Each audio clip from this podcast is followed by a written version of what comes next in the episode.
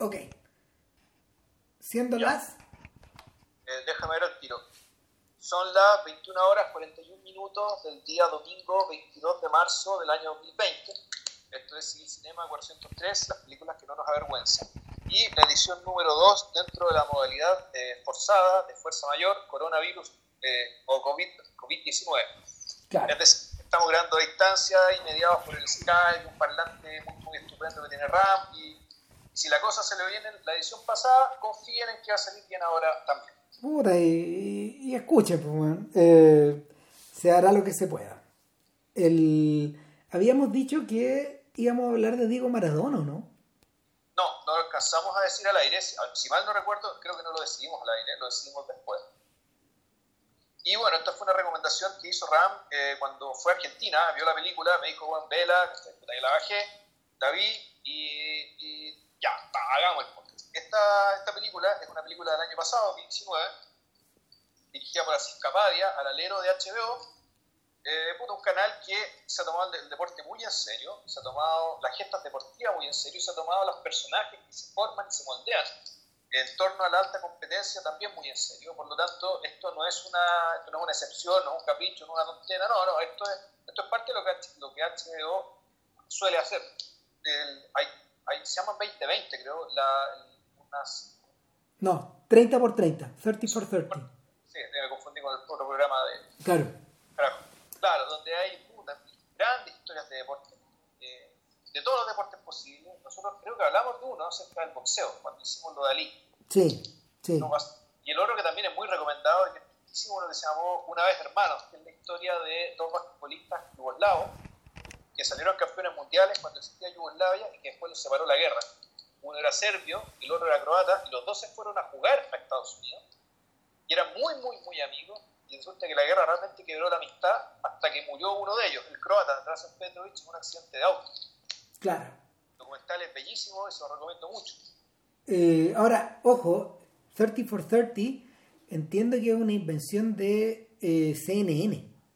Ah. Sí, pero en la misma empresa en el fondo. Ya. Es Warner.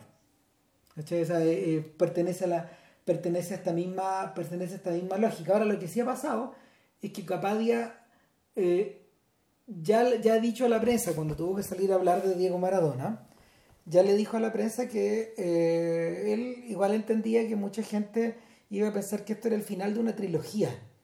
Una trilogía que él había abierto con, primero que nada, con su película de Amy Winehouse.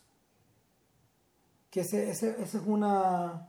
Eh, es una película, de hecho, que lo hizo ganar el Oscar hace unos años atrás. Y, y que también planteaba la historia de eh, una persona un poco superada por sus circunstancias, por su talento, por su por su manera como de relacionarse con los medios y etcétera. O sea, y el, el filme que de alguna manera abre esta trilogía acaba de cumplir 10 años y también es un filme que, que, que causó un montón de impacto y que es Senna, es la historia de Ayrton Senna. El, el, corredor de el corredor de Fórmula 1 y interesantemente los dos primeros protagonistas mueren y mueren en una mueren prematuramente. prematuramente de forma trágica eh, y ambos están como dominados o, o, dominados un poco por su pasión y por su medio. Eh, ahora lo conversamos la semana pasada para todos los efectos la gente en Argentina se comporta como si Maradona estuviera muerto. Entonces yo creo que yo creo que es un tema ahí porque porque Capadia está Capadia en el fondo no está escogiendo no está escogiendo una parte que esté viva del mito de Maradona sino que precisamente una parte que está muerta del mito. O sea, el, bueno ahí entramos yo creo que en materia respecto de eh, otra cosa otro rasgo bien particular de la película que es que su verdadero título no se puede expresar oralmente. El título se expresa gráficamente. ¿a qué voy? voy a que tanto en los créditos de la película como en el folleto de la película que uno ve, por ejemplo, en IMDb, Diego y Maradona no están escritas igual. No. ¿Ya? Y eso es, es, y esa es la forma que tiene Capadia de expresar gráficamente el hecho de que en realidad va a hablar de dos personas acá. Sí. Diego, por un lado, y de Maradona, por otro. Ahora, Es una intuición que uno tiene al, al ver el título gráficamente, entonces ya, bueno, ¿por qué no pone que Diego Maradona seca de una sola manera, sino que lo pone separado, incluso creo que con otro tipo de letra y con otros tamaños? Eh, y resulta que a los poquitos minutos de la película, una de las fuentes, que, es un de apellido Signorini, Fernando Signorini, si mal no recuerdo, que era un preparador físico de Maradona, él pone esta hipótesis, o pone más bien esta premisa de la película de manera explícita. O sea, que él dice, Diego y Maradona son dos personas distintas. Diego de sus pibes y, y todos los, todos los atributos y todas las virtudes. Maradona casero, el, que lo conoce, Maradona que conoce los que lo conocieron de siempre. O sea, yo con ese, con ese Diego voy a todas partes. Voy a la guerra, voy, voy al fin del mundo. Pero con Maradona nos haría con suerte un paso. Y eso es algo que Fernando Signorini no solamente nos lo dice a nosotros, sino que se cuenta que se lo dijo el propio Maradona. Maradona responde, sí, estoy de acuerdo contigo, eso es cierto. Pero si no fuera por Maradona, yo no sería quien soy. Diego nunca habría salido de la Villa Miseria. O sea, de, de la Villa Fiorito. Exacto. Eh, fíjate que, eh, a ver, para todos los efectos, Diego Maradona es una película cuya tesis está afuera. No hay que ir a buscarla. Y en ese sentido, como bien dice JP, el, lo, que, lo que se produce, lo que se produce eh, cuando uno está viendo la película es que eh, no tiene significados ocultos. Rápido en algún momento nos queda claro que Diego y Maradona son distintos. Eh, distintos, por ejemplo, tal como alguna vez en un documental de Pelé, los tipos decían que Edson y Pelé también eran dos personas. Y que también hay una suerte de dimensión trágica en la forma que inevitablemente eh, el ídolo se come a la persona para muchos efectos. Y la persona termina un poco esclava de, de esas pasiones o de o de esa vocación o de o de la tormenta que genera a su alrededor y, y cuando la película comienza y comienza con un plano con un plano extraordinario. Que es un, vamos siguiendo un auto claro. no sabemos si vamos dentro del auto donde va Maradona o vamos mirando el auto donde está Maradona el auto que lo escolta Claro, y es una secuencia como de 8 minutos donde van apareciendo los créditos, donde hay una música electrónica con un beat súper fuerte y, y, donde, donde vamos teniendo flachazos de la carrera anterior. Y, y nos queda súper claro que la tormenta ya empezó. O sea, la película comienza cuando la tormenta ya está desatada. Y, y en, en, y ojo, en esos créditos y ahí viene, viene la, la, segunda premisa, la, la, segunda premisa implícita de la película, pero hace explícita después. Que en todos esos créditos también vemos eh, a flachazos muy rápidos qué pasó antes, en el fondo, la vida previa de Maradona. Es decir, su ascenso meteórico en Boca, su paso por Barcelona, un paso bastante frustrado, digamos que fueron, fueron dos años, donde apenas pudo ganar una Copa del Rey, donde lo fracturaron, un montón de cagadas. Y todo se lo cuenta en esos ocho minutos, ¿sí? como flashbacks dentro de este gran plano de persecución, digamos, del auto entrando, llegando a Nápoles, llegando al estadio San Paolo, y es lo que estamos viendo es que cuando Maradona llega a Nápoles a firmar, ¿ya? A, firmar que va a ser jugador de, del SSC de Nápoles, y entre medio, claro, te cuentan todo lo anterior, no porque no lo anterior no importara, pero en fondo lo que está, lo, la premisa implícita, y después se hace explícita acá, que la segunda premisa de la película, es que la historia de Maradona, mejor dicho, las historias de Diego y de Maradona, a lo largo de toda su vida pueden entenderse si nos concentramos en este episodio particular, cuál va a ser la estancia de Maradona en Italia. Claro. Eh, y lo, lo, segundo es que pareciera ser que esta tormenta que viene con Maradona inevitablemente está condenada a, a arreciar en Nápoles. Sí o sí eh, lo quiera él, lo quiera, lo quiera la dirigencia, lo quiera la hinchada, etcétera, lo quieran los cercanos, es inevitable. a ver, el, es que, o sea, de, partida, la Maradona, él es, él es un muchacho bien, surgió de una, de una, de una de las poblaciones más pobres de Buenos Aires, Villa Fiorito, que llegó a jugar a Argentinos Juniors, que por lo demás es de una de las mejores canteras de Argentina, de, la cantidad de cracks que han salido de ahí, es tremendo, desproporcionado respecto al tamaño del club. Eh, que en, ese, eh, eso lo explican después, digamos. El, club le pone un departamento para él y él se lleva a toda la familia a vivir con él. Y él a los 15 años se convierte en el sustento, en el sustento familiar, en el sustento de toda la familia. Él a los 15 años tiene que convertirse, decide convertirse en patriarca de su Claro. y al mismo tiempo ya tenía, ya tenía una novia con la que terminó casándose, Claudia Villafaña, a la cual le puso un millón de veces, pero pasaron que pasar muchos años para que se divorciara. Finalmente está divorciado Maradona, pero él trató de comportarse digamos, by the book, por el libro, como tenía que hacer. Y, y claro, lo contrata Boca Juniors y ahí, y ahí ya empieza realmente, eh, básicamente, empieza no solo su fama, su leyenda, sino que empieza a la, la relación suya con la veneración, con el hecho este de ser venerado. Y, por una veneración enferma, porque fíjate, la relación que tienen los argentinos con el fútbol en muchos sentidos es patológica. Y es una patología para la cual naturalmente que Maradona no tenía, con la cual no tenía herramientas, eh, no tenía herramientas para lidiar. Es decir, podía navegar, bien futbolísticamente y todo lo que se quiera, digamos, pero el daño psicológico que, está, que, que le empieza a hacer eso eh, es, algo que empezamos a ver a lo largo de la película también, que también ocurrió en, en Barcelona, en Barcelona también nivel de fanatismo por el club, eh, que además también cruzado por la política, un montón de cosas, una cosa bien brava, digamos, sin embargo, hoy Maradona no ocurre, nunca se sintió del todo cómodo. Y por alguna razón extraña, decide irse a Nápoles. Y eso no sabemos, en la película no te dicen si es que fue dateado o no, si fue reflexionado o no, donde la adoración de los hinchas por el club también es una cosa media demente. Están, están tan demente como la devoción que tiene hacia San Genaro, digamos, el santo patrono de la ciudad.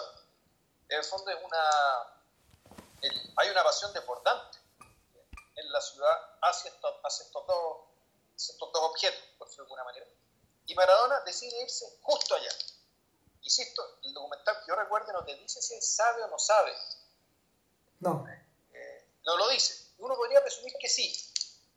que perfectamente se puede ir a un equipo más importante de Italia el Inter, la Juve, el Milan, que son básicamente son la trinidad, digamos, que, concentra la, la, gran parte de los recursos del fútbol italiano por ser parte, por, por, provenir y jugar en las ciudades más ricas de Italia, Milán y Turín.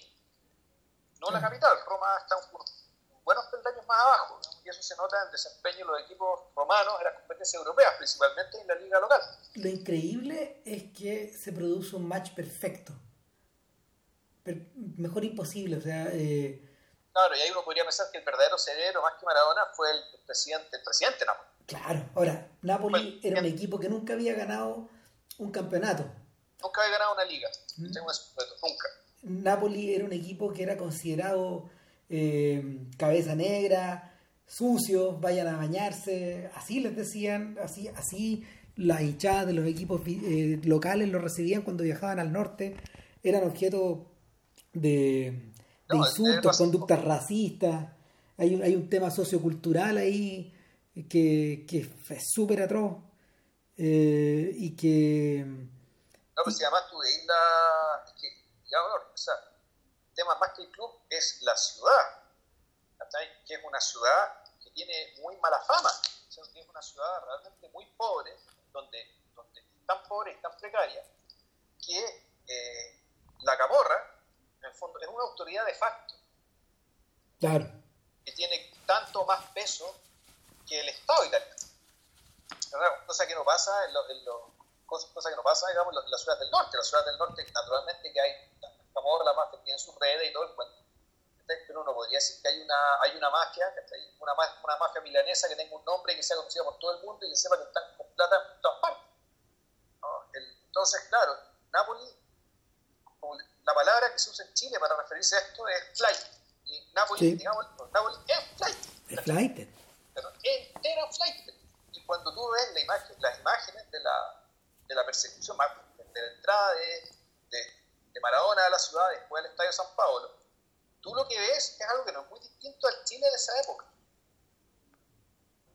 En términos de la ropa, los modelos de autos, ahí no hay riqueza. No se ve riqueza en esa ciudad. Siendo que Italia es un, país, Italia es G7, pero ese G7 para Nápoles no cae, no llega. Entonces, claro, con ese, con, ese complejo, eh, que ya no solamente tiene que ver con la cosa, también tiene que ver con el complejo y con la rabia, eh, asumida de ser permanentemente mirado en menos. Efectivamente, Maradona con Napoli, como dice Ram, hacen el match perfecto. Son uno para el otro. Son lo mismo. Sí. El, el tema es que la, la, la audiencia, la, los, los, fanáticos, no sé cómo se llaman los, fanáticos del Napoli, si tienen un, un, un gentilicio. No, no, mira, en general a los... Se dicen tifosis, ¿no?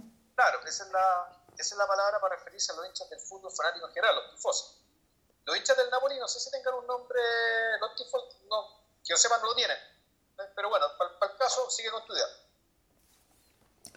Eh, estos tipos entienden ese amor a primera vista y de alguna forma adoptan a Maradona rápidamente, que, que tiene alguna, algunas dificultades para adaptarse, pero eh, que preparado como estaba, fit como nunca uno lo ha visto, porque, porque estas imágenes cuando, era, cuando éramos chicos no las veían, sino nuestro gran contacto con Maradona fue en el Mundial de México, básicamente, y en el Mundial de España un poco.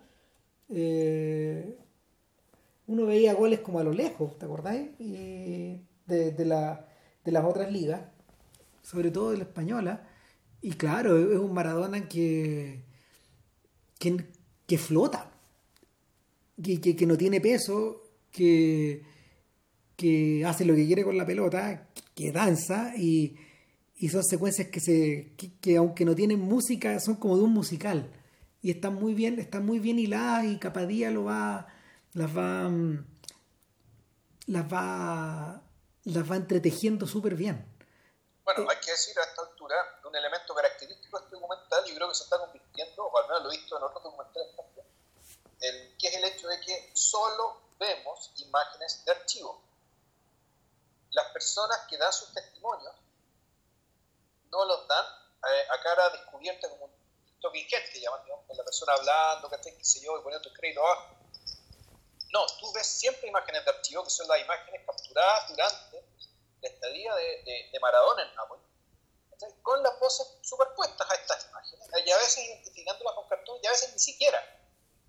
Con JP creemos que, que fueron imágenes, eh, porque capaz ya lo menciona en algunas entrevistas que le han hecho, eh, sobre todo para medios argentinos, y él dice, no, lo que ocurre es que eh, logramos levantar una gran cantidad de material de distintas fuentes. El material de archivo es bellísimo, no tiene drops, no, no, está, está perfecto, está prístino.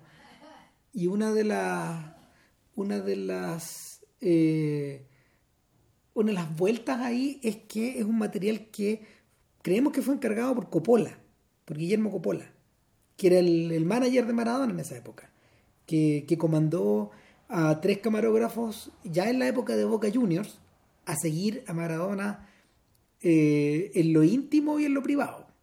Y también en lo público y en, y en el estadio y en los entrenamientos, etc.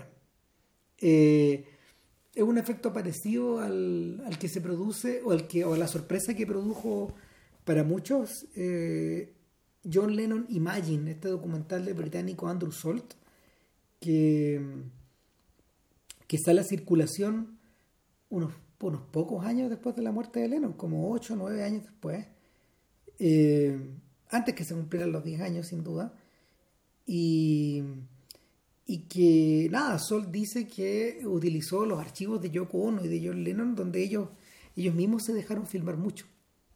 Es una, una cosa similar. Ahora, en la época, en esta época de reality, en esta época de, TikToks, tuiteo, estados de Facebook y de, y de Instagram, esto es normal. O sea, hoy por hoy hay decenas de personas que, que, vuelcan la cámara sobre sí mismo o, se graban en las actitudes más insólitas, pero en esa época era, era el futuro. Y, y digamos que en cierta forma solo vidas excepcionales como la de Lennon, como la de Maradona y la de unos cuantos más durante los 70 y los 80 recibieron ese tratamiento. Ahora, yo haría la salvedad porque estaba pensando eso cuando me contaste la historia.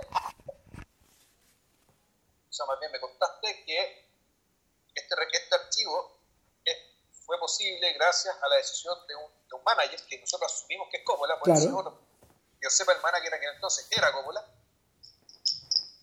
Yo creo que e, ese dato, que está fuera, está fuera del relato, pero que está en la imagen, en la, la imagen misma, en cierto sentido también eh, refuerza eh,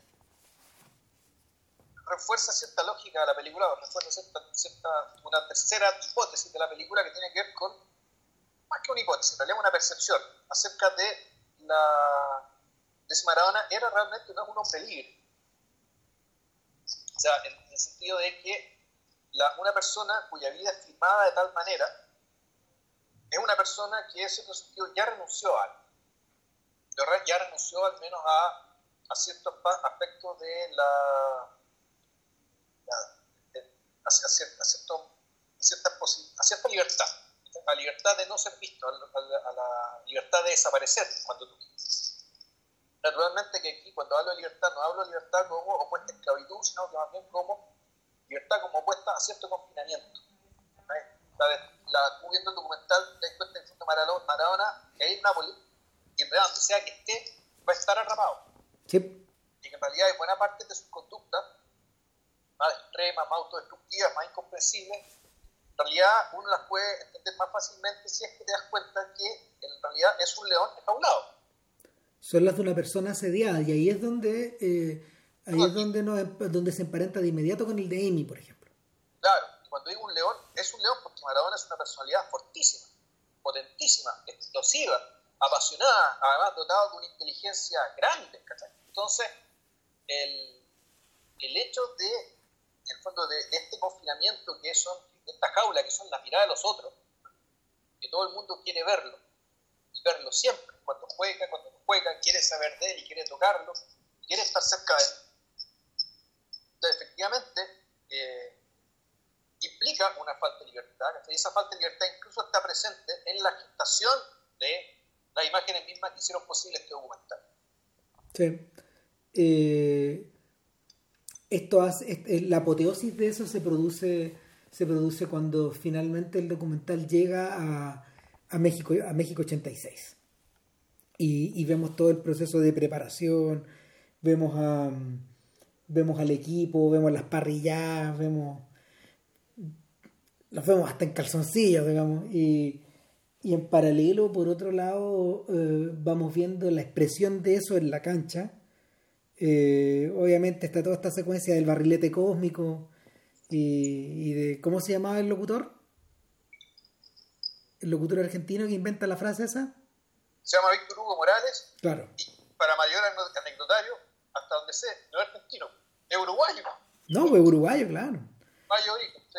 Y... Ah, absolutamente adoptado, digamos, como, argentino, pero de origen uruguayo. Y entiende que es un kirchnerista recalcitrante, bueno. Eh, sí, Siempre fue izquierda el hombre, eso también lo sabía. Sí, claro.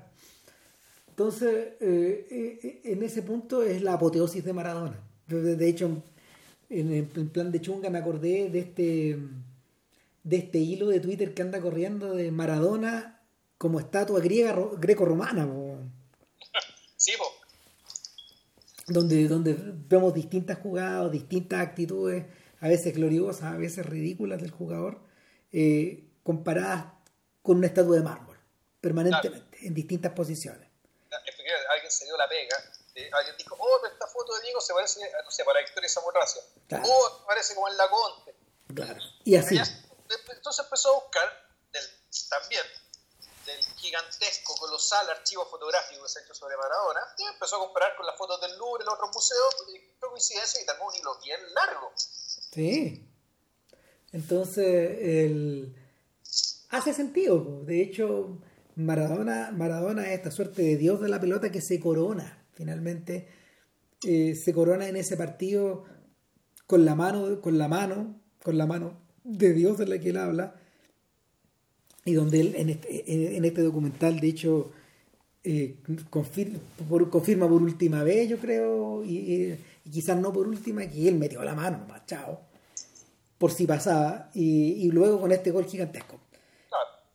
Y luego con un gol de quién, Burruchaga del otro, ¿no? No, no, lo que pasa es que de cuenta la historia separada. antes de meterme con esa idea, es que la otra idea es que aquí también se confirma la premisa de que si la historia de Maradona se puede contar en un periodo de su vida, incluso un rasgo esencial de Maradona se puede contar por un partido.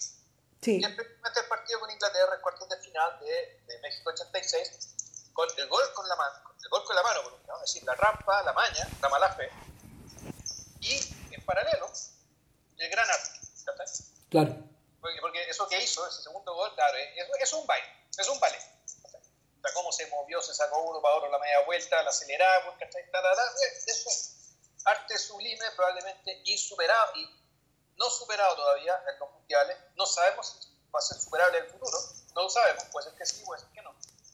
Y además en un partido donde, este otro rasgo, donde derrotaron a los vencedores.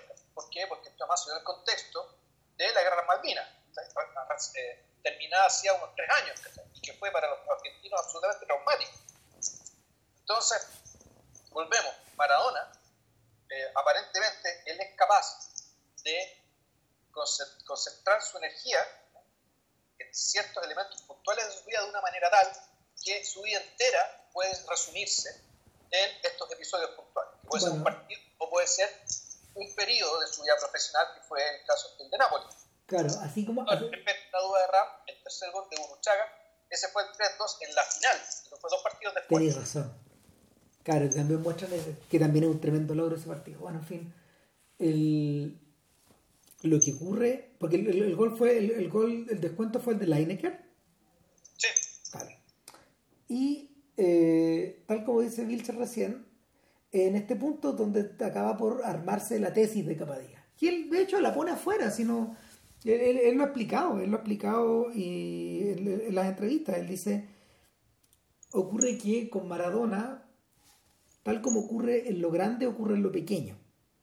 Es decir, uno queda con la sensación de que esta, esta estructura de, eh, de, pelear como el underdog, es decir, de ir a la contra, de ser, de ser el David y luego convertirse en Goliat solo para volver a, solo para volver a caer y tener que ser David de nuevo, eh, o, podríamos, o podríamos resumirlo como si fuera un Sísifo, que en vez de subir una, una piedra sube la pelota, digamos, y se va derecho hasta el tope de la montaña, solo para ver cómo la pelota escurre hasta abajo y tener que volver a hacer todos los malabares maravillosos para poder subirla, para volver a repetir el ciclo.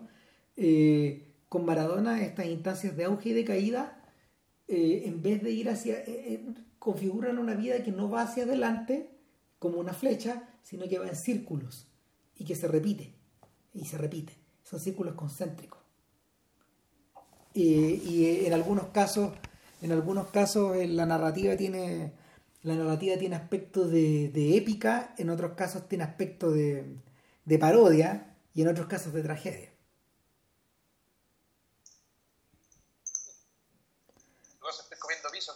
Dele, dele. Y ahora, el, la cosa se espesa en esta narrativa que es como de novela y podríamos decir que es como de teleserie también, no sé, eh, en el momento en que entran a, entran a tallar los distintos, los distintos actores secundarios. Y para estos efectos, ¿quiénes son? Bueno, por un lado, por un lado la fanaticada que convierte a Maradona en Dios.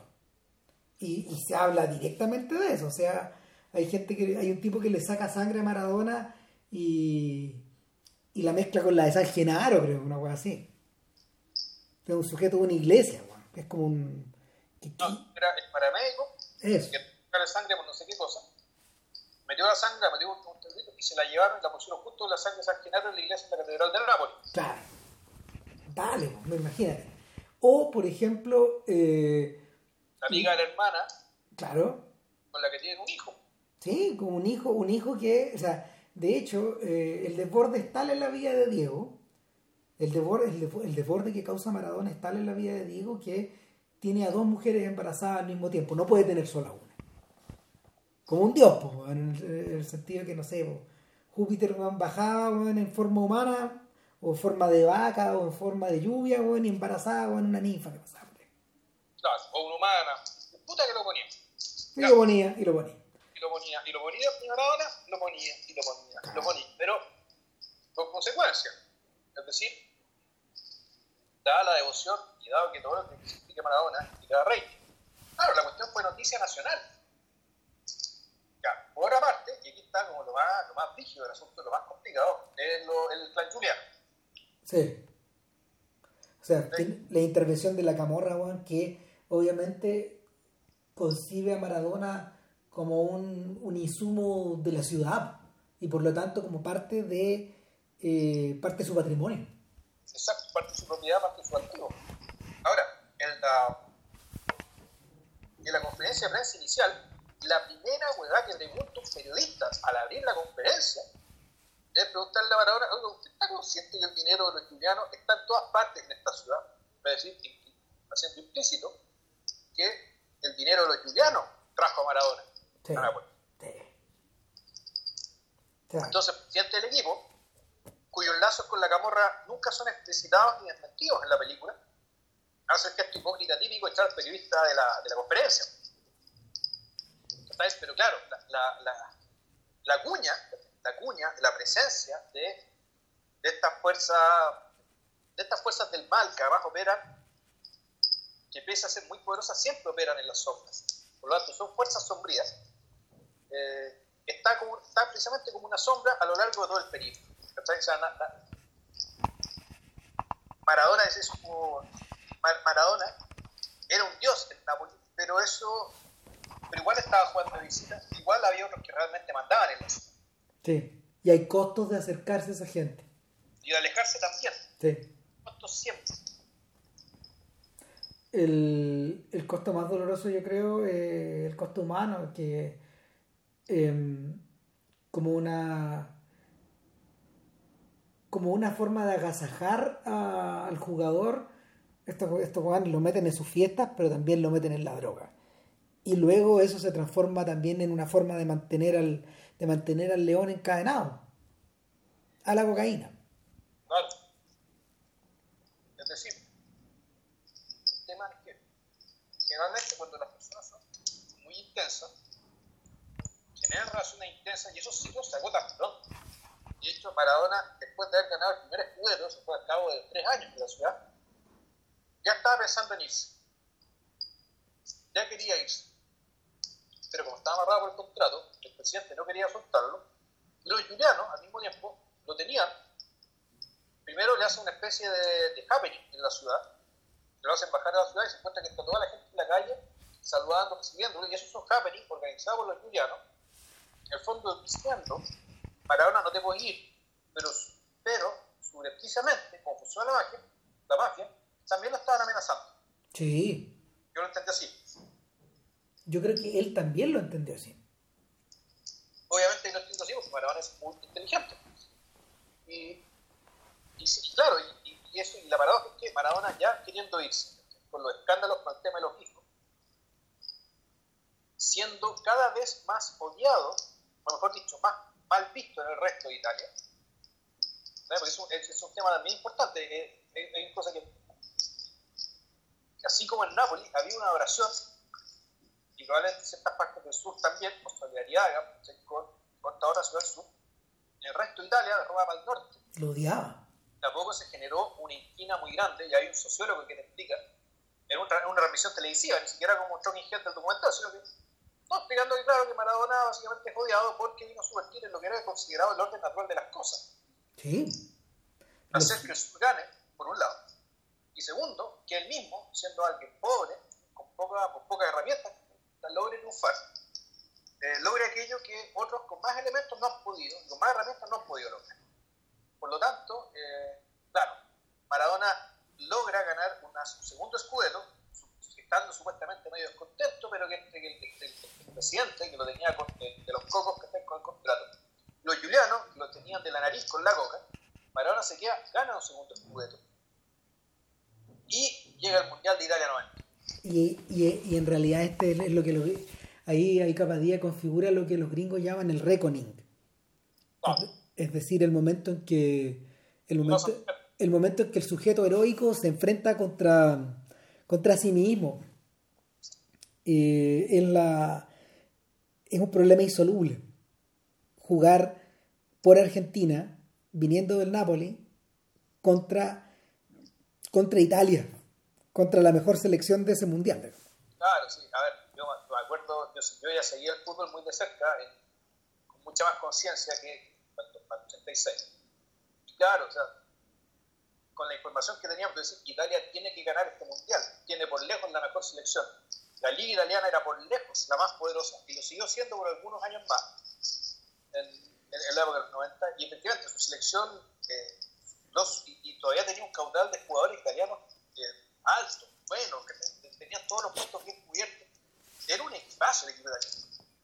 Y claro, en cambio Argentina llegó, eh, no llegó mal, clasificándose mundial no clasificó tan justo, se no recuerdo, clasificó a menos bien, pero partió muy mal ese.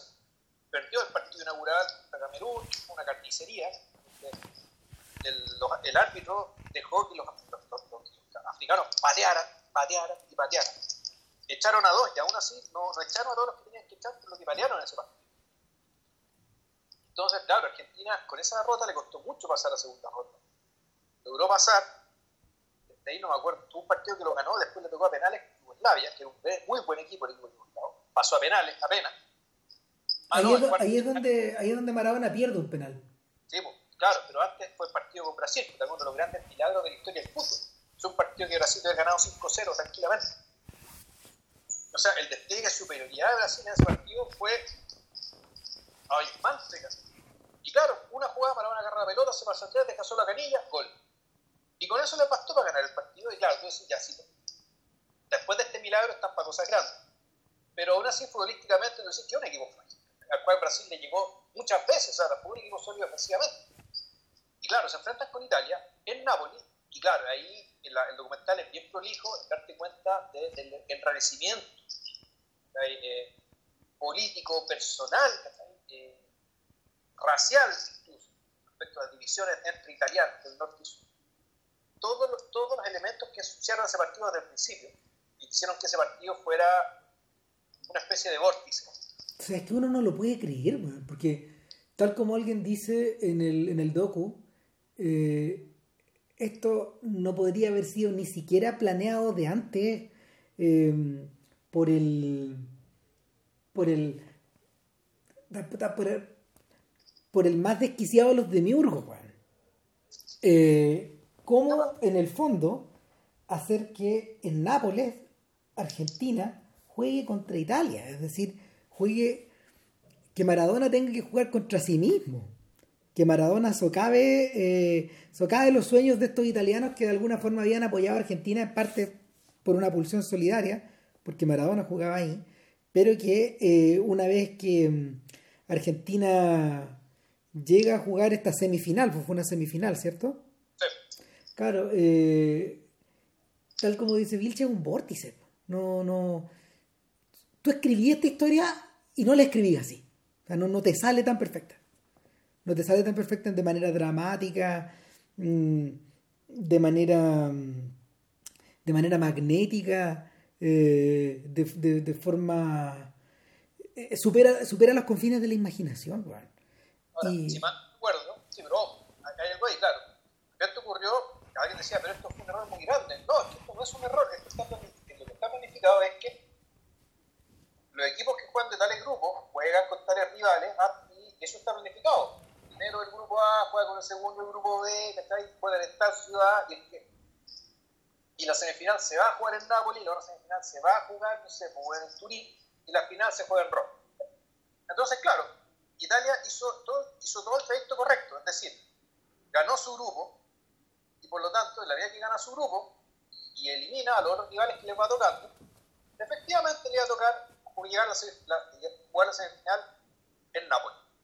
El problema es que el recorrido de Argentina fue tan disparatado que no estaba pensado en su condición de campeones vigentes del mundo que iban a enfrentarse en la final a Italia en, la, en, Nápoles, sino que estaba pensado que en realidad Argentina iba a ir por los rayados y probablemente se volviera a encontrar en la final. Claro. perdón, en la final. Claro. pero Maradona dio jugo en la primera tanda. Después se dio el milagro de que pasó, de que eliminó a Brasil. Puta, efectivamente se dieron las cosas para que llegara a jugar a Nápoles y no era llegar y cambiar el partido. Porque alguien decía en el documental, pero ¿a quién se le puede ocurrir? Pero ¿quién puede ser tan un hueón, ¿cachai? De ponerse a tirar fuegos artificiales dentro de un polvorín, porque eso fue. Es una bomba, echar una bomba atómica. Exacto. Y sin embargo, eso estaba planificado y fue realmente eh, el destino. Es no, decretar, es no decretar cuarentena. Claro. bueno, ya saben.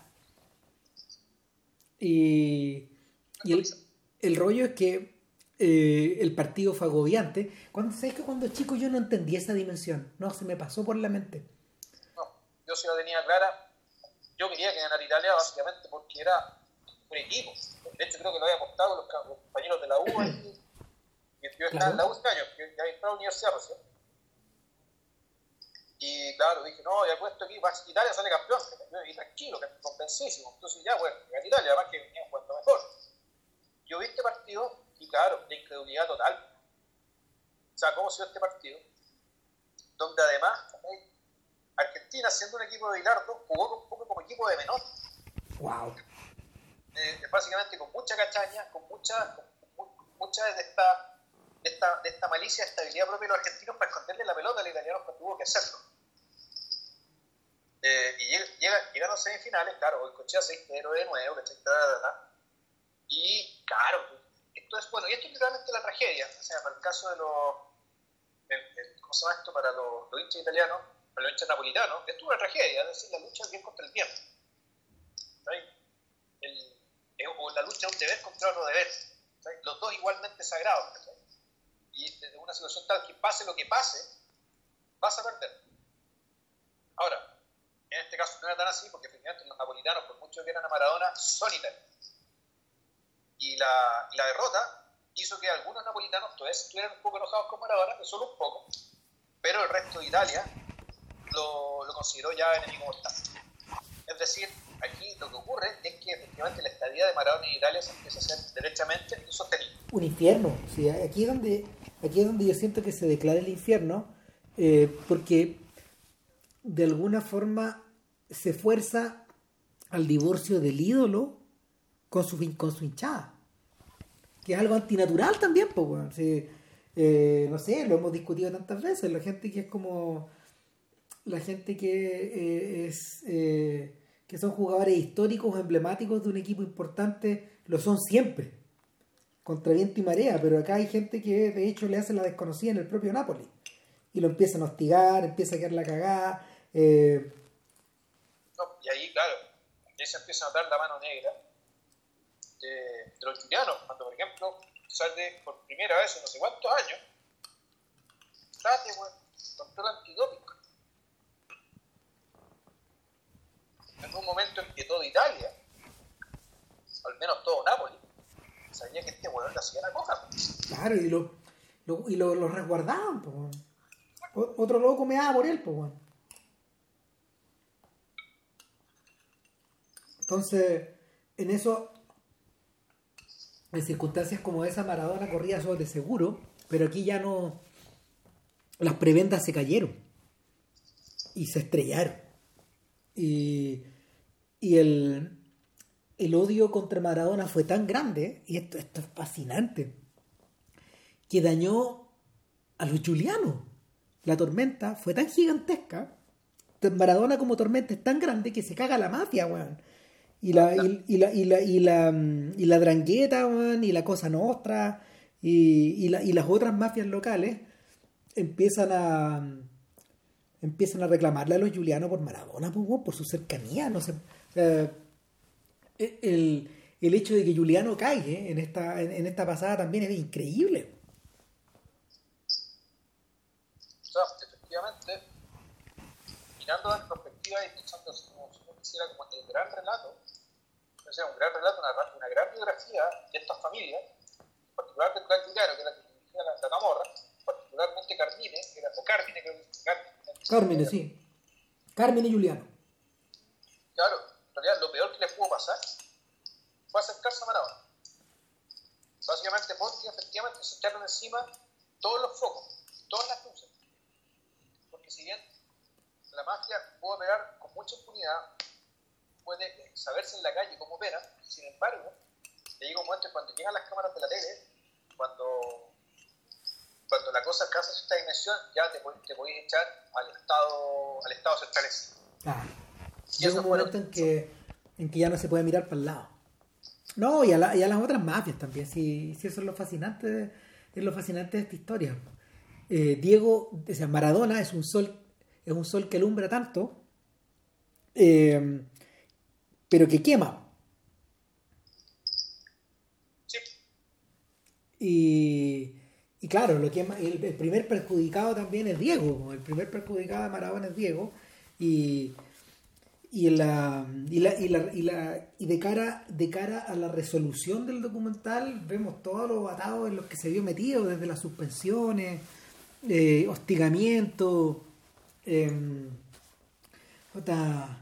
prácticamente lo estaban corriendo a paradas del país eh, él le rogó a le rogó al dueño del Napoli que, que lo dejara ir no lo dejaban ir y no lo dejaban ir eh, esa última temporada fue un infierno y pero claro, cuando la, es ahí está el tema. Probablemente los chileanos con el presidente lo vendieron a través del doping. Entonces, cuando tenían la sanción de, de como 15 meses, de claramente, lo tienen que dejar ir. Porque un jugador que no puede jugar 15 meses no te sirve. Entonces, efectivamente, de ahí viene ya la caída. También, más o menos mostrado con la misma velocidad con la que te contaron en los inicios, al, principio del documental. Claro las subidas y bajadas de peso, los periodos que salían en la tele con cintillo y más duro, más duro que los Willis, como dice usted, un amigo. El Mundial de Estados Unidos. Claro. Eh, la, la, la, el regreso a Boca, que apenas se, apenas se, apenas se lo muestra. Eh, y esta suerte como de, de, de conversión a un a un a una especie de tótem a una especie de tótem maldito y bendito, eh, que es la situación en la que los argentinos lo tienen hoy día, digamos. De hecho, de hecho, todo este podcast surgió a partir de que después de haber visto el documental, me puse a ver la. Me, me, enteré allá en Argentina de que había una tremenda polémica ese fin de semana que estuve por allá, eh, en torno a qué iba a pasar el día que, el equipo de Maradona, que es Gimnasia y Esgrima, eh, el equipo que él dirige ahora actualmente, eh, visitara la bombonera. ¿Por qué razón? Porque cada día domingo en que Gimnasia había ido a jugar de visita, eh, el partido se dividía en dos. Toda la primera parte era un homenaje a Maradona, se lo hacía entrar en la cancha, eh, iba a la Copa del Mundo atrás, eh, estaban todos los ídolos eh, y la gente lo adoraba como si fuera el becerro de oro en el fondo. Claro, entonces tú decís, lo adoraba como, como muerto o como alguien que está a punto de morir, es decir, como están aprovechando, están aprovechando hacer ahora aquello que a lo mejor no alcanzan a hacer. Claro, y, y, que la maldición de Maradona, a ver, hay gente que se queja de, ah, pucha, le hubieran hecho este homenaje en vida, ¿cachai? De, de los distintos ídolos. La maldición de Maradona, igual que la de Ali, de alguna forma es que todos estos homenajes llegaron en vida y los ahogaron. Los ahogaron. Y, y, y en el caso de ambos, como, podían, como pueden ver en el podcast de, de Lee, eh, en el caso de ambos lo que ocurre es que ambos llegan muy, desmedra, muy desmedrados, eh, muy, muy lastimados físicamente y, y, bueno, en el caso de, en el caso de Ali, eh, en el caso de, el caso de Ali es extremo. Ahora Maradona uno lo ve, uno lo ve apenas se sostiene en pie, weón. Está, está, hecho pelota, no, no, es un milagro que esté vivo Maradona. Entonces, todos estos homenajes que se están haciendo ahora, no son pensando en eso. Maradona no tiene 60 años, no tiene 58, 59 creo. Claro, eh, sí parece. No sí. está sacando el pero sí, no tiene 60 años. Y claro, Ledil Piafo, man. Puta, claro. A los 48 años parecía 90. Y el, el asunto acá es que eh, cuando a Capadia le preguntan, oye, pero Maradona también está en su documental, ¿cierto? Sí, claro que sí. Eh, cuando Capadia consiguió el proyecto, él consiguió el apoyo de la BBC. Y con la BBC lograron ubicar a Maradona. Y en ese tiempo vivía en Abu Dhabi. Ya. Eh, no me acuerdo qué estaba haciendo. Estaba entrenando un equipo, de hecho, ¿no? Fue un equipo allá en Emiratos. ya, y el rollo es que eh, tenían nueve horas de Maradona repartidas en tres encuentros de tres horas. Capaz de llegó con las cámaras, este buen no habló para nada. Se, se chupó. Eh, el momento en que, prende, eh, que se prende la luz roja, cuando se chupa. Entonces, em, se fue muy, se fue muy, muy bajoneado de vuelta al hotel y esa noche concibió una estrategia de contraataque y la estrategia era básicamente eh, apagar la cámara. Llegar con, llegar con grabadoras de audio nomás. Renunciar. Y ahí es donde, ahí es donde concibe esta idea de dejarlos a todos en off. Eh, ahora, yo, decía, ¿por qué esto puede ser una tendencia? Porque hace poco vi un documental que hizo sobre Sinatra y es igual. Yo diría que es más radical aún en el, sentido de que ya hay ciertas voces que ya no necesitan ser identificadas. No, porque como le decía JP ese día que conversamos, la, la, la especie de corriente de conciencia que provoca esta suerte de, de distintas voces que se van superponiendo o agregando unas con otras o comentándose entre sí o conduciendo la trama o haciendo un contrapunto de las imágenes, eh, finalmente son un reflejo de un documental narrado desde dentro.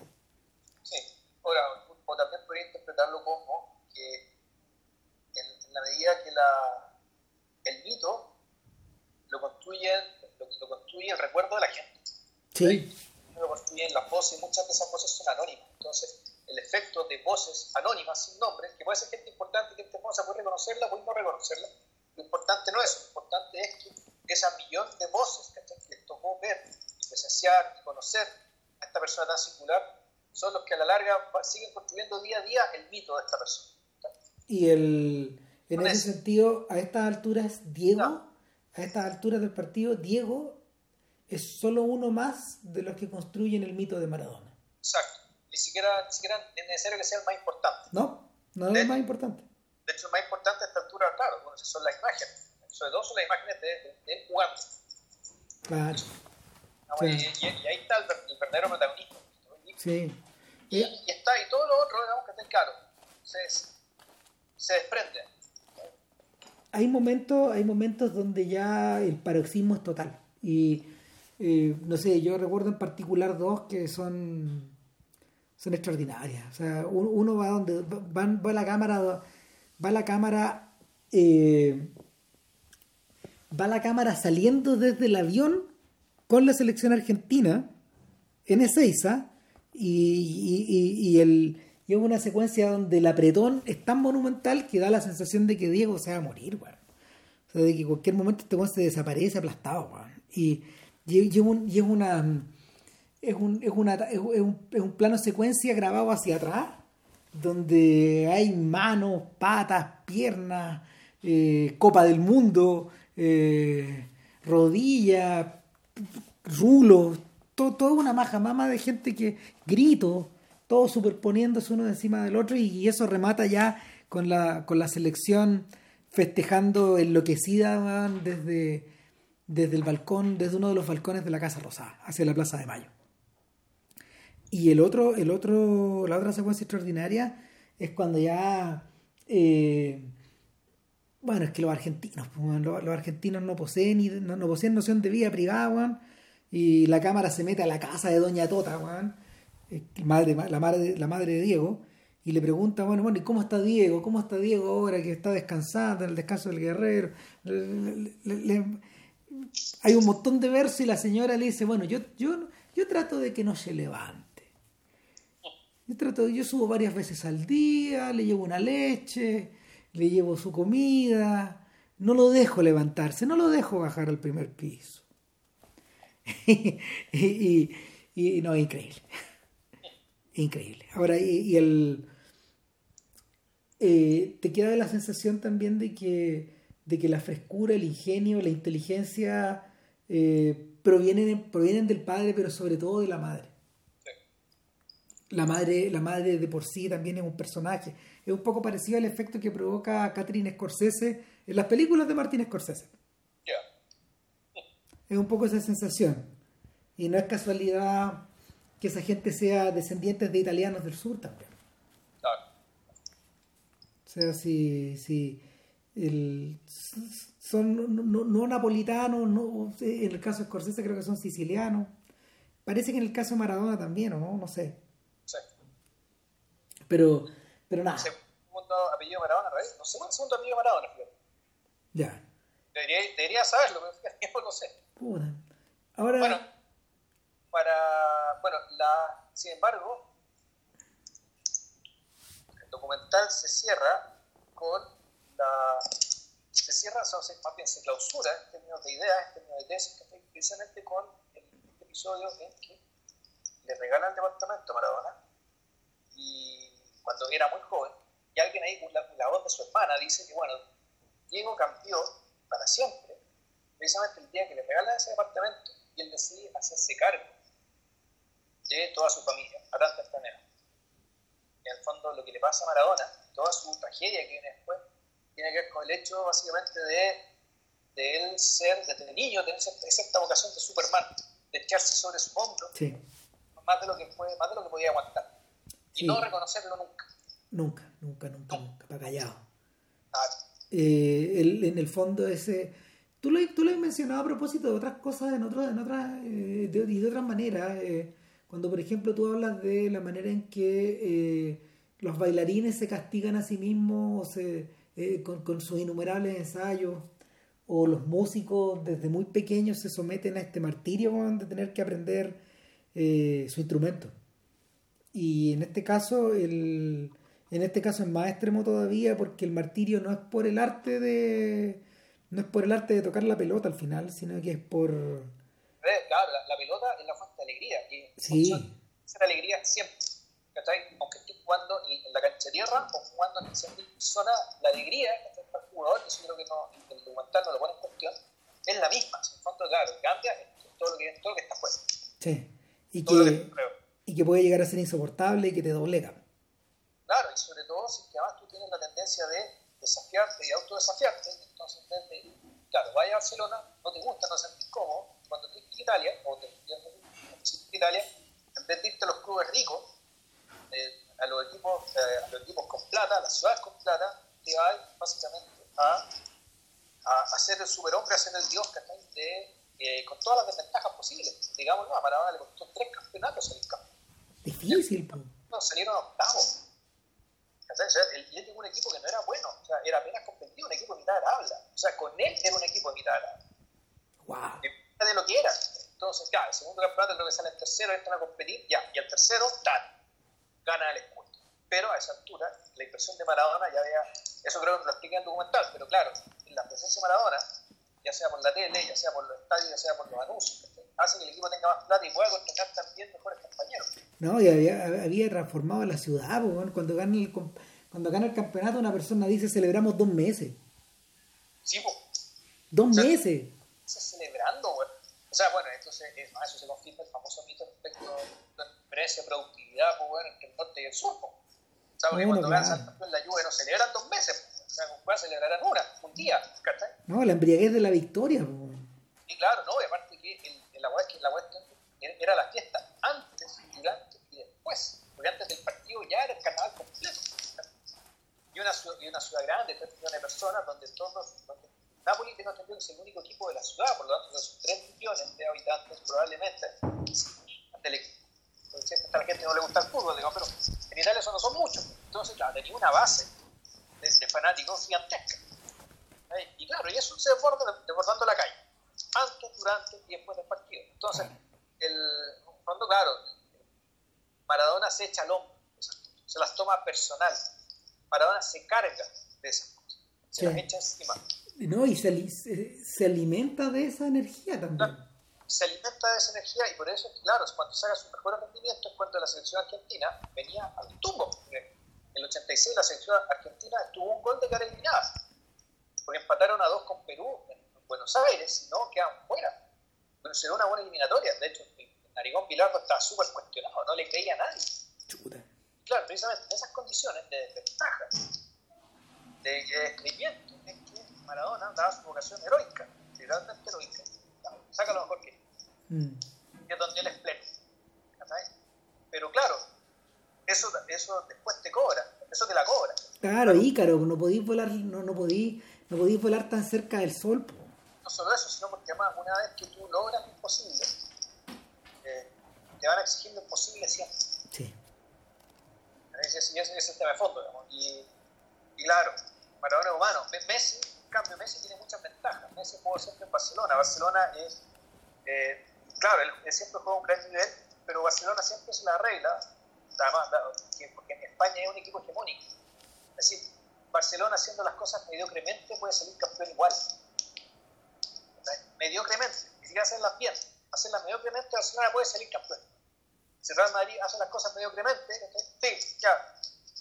En cambio, claro, para ser campeón en Italia, siendo el Napoli, tienes que hacerlo inhumano. El... Nunca más. O sea, salió campeones dos veces. Nunca más. Nunca más. Ahora, últimamente Napoli ha sido un equipo, un equipo bien respetado en Italia y en Europa, pero no ha salido campeón. O sea, básicamente está siempre pagado por Juventus. Ya. Napoli recientemente sacó a la celebridad futbolística mundial a, Alberto Sarri, creo que Alberto, se llama que es el entrenador, que hizo de Napoli con los equipos que juega el fútbol más bonito del mundo. Eh, ver jugar al Napoli un equipo de toque, así, de, toque muy fino, muy versátil, bien, bien elegante para jugar, muy agradable. Sin embargo, no les alcanzó para ganar el escudo con la Juve y a Sarri se lo, llevaron, se lo llevó al Chelsea. Y ahora volvió a Italia, pero en la Juve. está en la Juve. La maldición, ya. Y están peleando el título con el Inter y, el, y, la Lazio. Y llegó el coronavirus y se a la concha de su madre. Pero claro, Napoli estaba hasta hace pocos años que tuvo un estatus más o menos importante.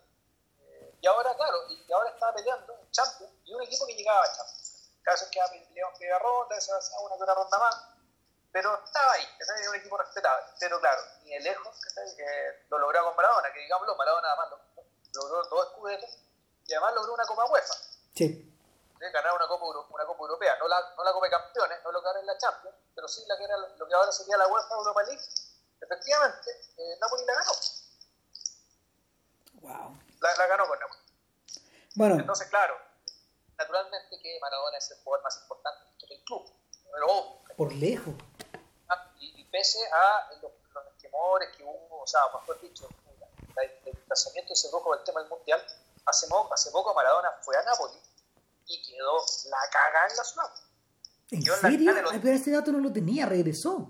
Sí, no me acuerdo por qué fue, y fue noticia, que se amontonó la gente del hotel, llenaron la calle. La calle llena de gente, puta, gritándole, dándole la gracia a Maradona, adorando a Maradona. Sí. Eh, yo no sé cómo maneja, yo no sé cómo maneja una persona así esta weá, porque el, hace poco vi la hace poco vi el, la, celebración apoteósica de cuando llega a la cancha de Racing, ponte ¿Ya? Y, y, claro, lo hacen salir a la cancha con el gran ídolo de, de Racing, ¿cómo se llama este pelado? No, no, eso es con Independiente. Pero con, con, Independiente de Avellaneda, estoy probando, con los rojos, claro. Un poquito. Exactamente, con los enemigos de, Racing. Claro, y sale, sale Boquini a la cancha, que es un señor bastante mayor, mucho, mucho mejor tenido. y, y, claro, y, Maradona toma el micrófono y Maradona le dice maestro a Boquini y vuelca toda su emocionalidad en la cancha, como solo él puede hacerlo, y, y, y, en el fondo, claro, le, dice a la, le dice a la, a la hinchada, a de, Independiente, ustedes no saben lo que tienen. Eh, él es el único, él es el único jugador del que yo aprendí todo. Yo lo miro a él, yo lo miro hacia arriba, que va la cagada, que va la cagada. Bueno, y bueno, pues Chini es un jugador también eh, súper un día argentino, que él era parte del equipo independiente, que nos robó la Copa del 73, que le ganó la Copa de la Unión al 75, es decir, él es una persona que tiene por lo menos 10 años más. Por lo menos. O sea, ya era un jugador maduro cuando Maradona debuta en el 77-78, creo que debuta en la, Liga Argentina. De hecho, Maradona no está en el equipo ganó el Mundial del 78 porque era demasiado joven. Y de hecho, su explosión en la selección se produce el año siguiente, o el 80 creo que fue, en un Mundial juvenil en Rusia. Sí.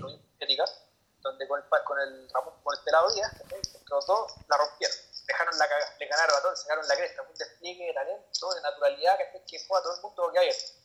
Y Maradona, ya era, ahí ya explota, se va a Boca, en Boca el 80-81 la rompe, y en la época en que se produce el Mundial 82, Maradona es comprado por Barcelona. ¿Ya? En, ese cambio, en ese cambio de temporada tocaba que Maradona fuera a jugar a, fuera a, a Barcelona.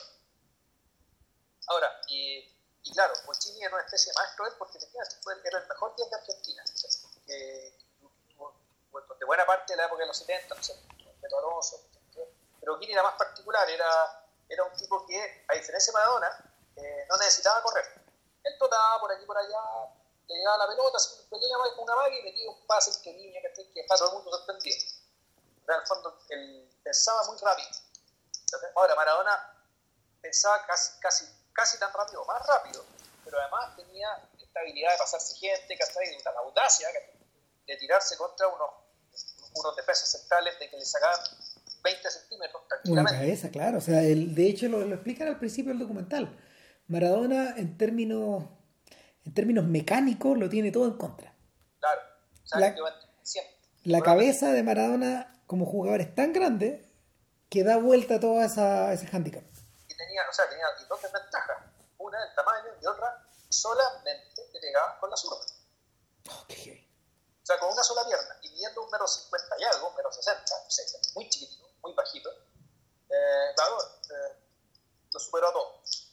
claro, mm. y Marona era tan grande que después salieron un montón de extraordinarios mediocampistas, que sin embargo fueron todos pagados por Maradona. Marcelo Rogliani, el Chino Tapia, algunos de ellos vinieron para acá. Eh, ¿Por qué? Porque en entonces Europa estaba cerrada, pues no era fácil. Entonces muchos de ellos, cuando, Chile había plata, se los traían. Pues. Y Borgi, ¿Verdad, po? Otro día. Un super crack, Sin embargo, claro, estaba Maradona al lado, entonces no tenía nada que hacer. Y, y para el Mundial del 86, llevó a Troviani, llevó a Maradona, llevó a Borghi, llevó a Bochini, nos llevó a todos. ¿Cachai? Pero sin embargo, el único que terminaba jugando era, naturalmente, que era Maradona, porque por la forma de jugar de Bilardo, realidad era jugar básicamente con línea 4, muchos mediocampistas, buenos palachas, o más bien, más bien dados a la contención. ¿sabes? ninguno muy técnico, y arreglársela arriba con Maradona y Aldano. Claro. Y claro, el, si mal no recuerdo, en los últimos minutos del Mundial, eh, que está ganado, el partido con Bélgica, Bilardo hace que entre Bochini, para que Bochini sea campeón del mundo en cancha. Ese partido está definido. Olvídate que la van a poner para la final con Alemania, que la ganaron muriéndose, claro. no, claro, no. No, no, ahí, ahí, bien apretado, bueno, y a pegarle lo que se mueva. Eh, Ah, pero, pero Chini salió a la cancha. Chini, tengo entendido que sí, en el partido con Bélgica. Porque ese partido están ganando 2-0, entonces ya los, los últimos 2-3 minutos donde ya no había ningún riesgo de nada. Alguna, algún auditor más o menos futbolero que se acuerde del detalle podrá corregir. Pero claro, así fue. Y efectivamente, el Puccini, yo también tenía, entendido que claro, era un ídolo para Era alguien al cual Maradona realmente reverenciaba. Porque, puta, porque es un jugador también muy atípico. Muy, muy, muy atípico sea, porque además incluso de pinta. O sea, tú lo ves, bueno, un, oficinista, ¿cachai? Es un tipo desgarbado. Un tipo desgarbado, medio pelado, ¿cachai? Con cara de nada, bueno. Con una cadencia futbolística que también es rara, es extraña. Eh, pero qué pases, yo lo, vi, lo estuve viendo en YouTube, son increíbles. Y claro, y él es uno de los jugadores más importantes de la historia independiente, es él, y guardando las proporciones, uno podría pensar también que el goleador paraguayo este los años 30, Arsenio Erico, que es el máximo, el máximo goleador de la historia del fútbol argentino. Ya. Eh, que era paraguayo, digamos, pero ídolo del equipo, digamos, recordado hasta hoy, imagínate, todos los años que han pasado, entonces, claro, Bochini y Erico están ahí como que son lo más grande que han pasado por el que, que ha tenido ese grupo. ¿Eh? Y claro, interesante, Maradona, siendo hincha de Boca, de, de los que antes el entrenador tenía palco, al palco del estadio y cada vez que Boca metía un gol, la cámara se iba a mirar al palco de Maradona. Si estaba Maradona celebrando el gol con su papá o con su hija, qué sé yo. Sin embargo, el máximo ídolo de Boca no es Maradona. No. Es Riquelme. Y ahí está, ahí está, ahí está trabada la, al final no sé si por el coronavirus la weá se suspendió o no, pero claro, el, el problema era que qué iban a hacer el día que Maradona llegara a jugar con gimnasia a la bombonera, le iban a rendir un homenaje a Maradona y qué hacían con, con, con, con, con Riquelme. Ah, bueno, ahí no sé, ahí le perdí la pista. a la No, no, y Maradona en un momento yo también le perdí la pista, pero lo último que supe es que Maradona dijo abiertamente que que no le importaba en absoluto los homenajes, un homenaje de boca. Él sentía que el homenaje que le había dado al pueblo argentino era más grande, fue así. Y creo que Riquelme no había dicho nada, parece. Está bien callado. Ya. Oye, Ram, ¿sabes que tengo que dejar, weón? Porque la guagua está llorando mucho, probablemente esté... Puta. Tengo que ver. No, no, no, yo creo que además que ya estamos pasados, Juan, como en 15 minutos de lo que íbamos a hablar originalmente. Así que hasta acá llega, Juan. Eh, nada, pues, eh, no sabemos qué va a ser el siguiente, ni, ni cuándo, ni cómo, digamos. Trataremos de que sea el domingo que viene, provisto de que no quede tan la cagada. Exacto, si es que sigue existiendo la civilización para aquel entonces. Ponte tú. Y eso, Claro. Y eso. Y claro, y, si ustedes cachan que, cachan, que- cachan que salimos grabando de Wire, van a cachar, pues, weón.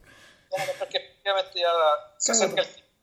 Ya, cuídense. Un abrazo, que estén bien. Chau. chao. chao.